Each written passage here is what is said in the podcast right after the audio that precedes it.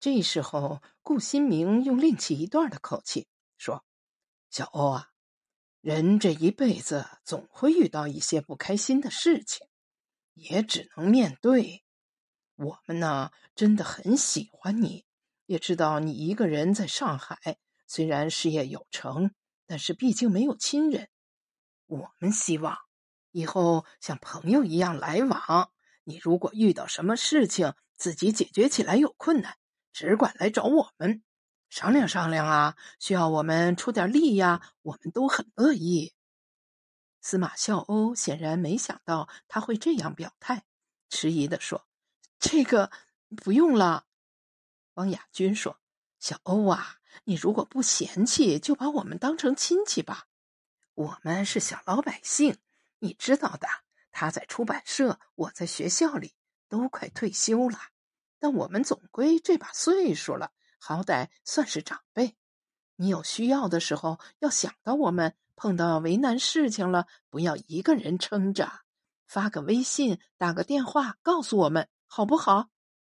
司马笑欧愣了一会儿，脸上有混合着惊讶、委屈和感动的神情掠过，然后恢复了平静，说：“好的，谢谢。”他的双唇恢复了一些血色。王亚军说：“对了，甜品刚才还没有点呢。小欧啊，你看看你想吃什么？流沙奶黄包、陈皮红豆沙、燕窝蛋挞、天鹅酥，他们的甜品也很不错的。不用了，阿姨，吃个甜品吧，心情会好。”司马笑欧悠悠的说。心情总要让我不好一段时间吧，整件事情我也只剩这个可以决定了。王亚军要说话，顾新明用眼神阻止了他。这顿饭，司马笑欧的情绪就像退潮的大海，虽然还有一浪一浪的往回卷，但是总体是浪越来越远去，海面越来越平静了。这下子回浪有点猛，也只能等他自己下去。这时候不能乱说话。这时候如果说错一句话，岂不是前功尽弃？这女人就是性子急。最后还是汪亚军做主，选了冰激凌。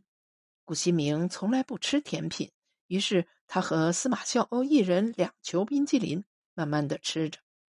第一球冰激凌吃完的时候。王亚军说：“小欧啊，阿姨送你一件礼物，是我们做长辈的一点心意，希望你收下。”他从背后的手提包里拿出一个红色的丝绒盒子，打开，里面是一个老凤祥金手镯，没有花样，光面的一条，看上去有点像藤条做的，出人意料又古朴的感觉。司马笑欧。睁大了眼睛，阿姨，您这是做什么呀？太贵重了，我不能收。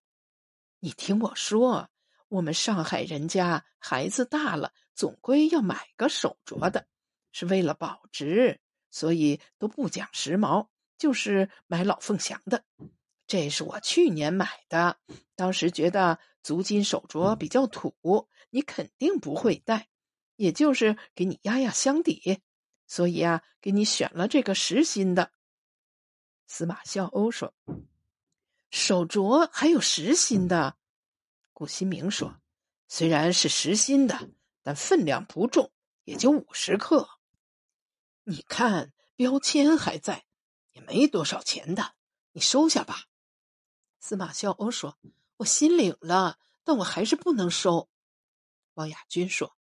这是我心里想着你买下来的，不可能以后去送给别人，所以我一定要送给你，你也一定要收下，听见没有？你不要多说，你就收下。语气里有伤感，也有赌气。顾新明知道这是妻子本色出演，一定会有效果的。果然，司马笑欧听出了这语气里的真实感情和江湖义气。终于慢慢伸出了手，接过那个丝绒盒子。那我收下了，谢谢阿姨，谢谢伯伯。司马笑欧吃第二球冰激凌，心想：这么好的一对父母，如果能是自己的公公婆婆，该多好！本来就应该是的。这个镯子本来是他们给自己的结婚礼物，谁知道突然一脚踩空，什么都变了。又想，连他们都这样对自己，可见顾青舟是何等无情，何等过分。最可恨的，他变心不要紧，还要把过去的感情说得一钱不值。一想到这里，忍了整顿饭的眼泪涌了上来，来势汹汹。在失控之前，他猛地站了起来，匆匆地说：“我先走了，谢谢伯伯阿姨，再见。”就推开门走。夫妇俩追到包房门口，只看见他纤细的背影飘一样消失在走廊尽头的光影中。顾新明拉了汪亚军，两个人回到餐桌前坐下来，一坐下来才觉得非常疲惫。顾新明说：“有点累，我头疼。”汪亚军说：“都老了。”顾新明说：“想想当初我们什么都没有，还不是照样结婚生子？哪有这么复杂？”是啊，你当初那么漂亮，怎么就那么傻呀？我什么都没有，就嫁给我。开头还是和我父母挤在一起。后来单位总算上了末班车，分了房子。你跟了我这个穷人，这三十多年真是不容易。汪雅君白了丈夫一眼，说：“不要说的那么作孽相。我们的房子涨了多少倍呀？你怎么不说？再说你也不差呀，兼职啊，股票啊，拳打脚踢，这三十年可没少挣。”关键是你的心思都在家里，嫁给你这种男人，心里踏实，夜里也睡得着。顾新明得到妻子的赞美，心里甜丝丝的，说：“是你不容易，当年那么相信我，嫁给我这个穷小子，和我白手起家。”汪亚军看看丈夫几乎全白了的两鬓，不由得伸出手去拍拍丈夫的手臂，说。还是你好，当初选中我就是我，三十年来一心一意的，不像某些人本事嘛没有，还要那么花。顾新明说：“他拎不清，他以为人生这么便当啊，往往是越想走绝境，越会走弯路的。”王亚军说：“就是呀，一开始如果不是真心看上这个人。”以后有点风吹草动都过不去的呀！现在这些年轻人真不知道在想什么，他们懂什么呀？一辈子长着呢。顾新明转移话题说：“不过你也不要光生气了。如果我是说如果啊，他一定要和这个小李结婚，也不是一点优势都没有。什么优势啊？就有钱啊！”一个一米八的男子汉，怎么可以想这样当小白脸吃软饭呀？他们房子和车都现成，确实省力很多。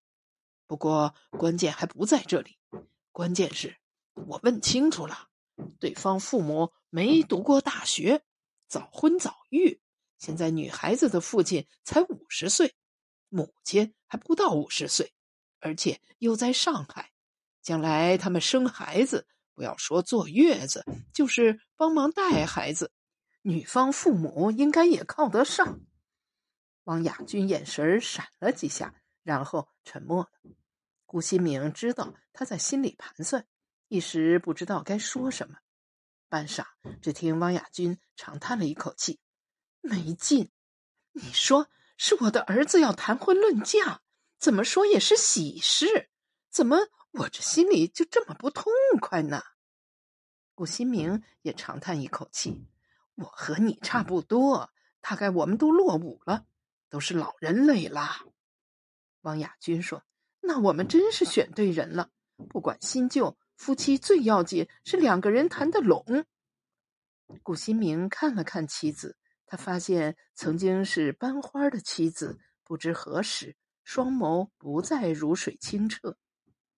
眼角也出现了细密的皱纹，像开片瓷器上的裂纹。顾西明说：“不管啦，我们好久没有两个人出来吃饭了，今天就当我们的两人世界吧。”是啊，这么好的地方，刚才吃的没滋没味，菜都凉了。顾西明说：“现在帮儿子擦好了屁股，接下来我们放松，慢慢吃。”你说的这么难听，好像我们刚才在搞危机公关一样。我可是真心的。为什么一定要送他那个手镯呀？让他派用场的。我们对人家说的好听，什么你有困难来找我们哟，这就是嘴巴上讲讲的，一点都没有用的。人家小姑娘也是要面子的人，以后无论如何不会来找我们的。她一个人在上海，还是给点东西傍身吧。给她那个是个足金的。分量也有了，平时放着呢，保值。万一碰上难处，拿出来总还可以抵几个月的房租。真是一个好女人，顾惜明想。他突然有一点站起来拥抱一下这个女人的冲动，这是一种他好久没有体会到的感觉了。当然，作为一个上海人，这种外露的方式是和他们绝缘的。即使在四下无人的包房里，他也不会这么做。就像在上海话里面根本没有“我爱你”这句话一样。他特别温润的看了看妻子，好像想用眼神抚平他眼角的细纹似的，然后高声唤：“服务生，来一下，把菜都拿去热一热。”短篇小说《兰亭会》。选自《人民文学》二零二二年第三期，作者潘向黎。作者简介：潘向黎，文学博士，专业作家，生于福建泉州，十二岁起移居上海至今，现为上海作家协会副主席，出版长篇小说《穿心莲》、小说集《白水青菜》、《十年碑》、《我爱小丸子》、《轻触微温》。女上司、中国好小说潘向黎等多部，专题随笔集、茶可道、看诗不分明、梅边消息、潘向黎读古诗、散文集、万念、如一、无用是本心、茶生涯等，曾获鲁迅文学奖、庄仲文文学奖、冰心散文奖、中国报人散文奖。朱自清散文奖、花地文学榜年度散文作家等文学奖项，作品五次入选中国小说排行榜，作品被译成英、德、法、俄、日、韩、希腊、蒙古等语种，已出版英译小说集《缅桂花》及俄译随笔集《茶可道》。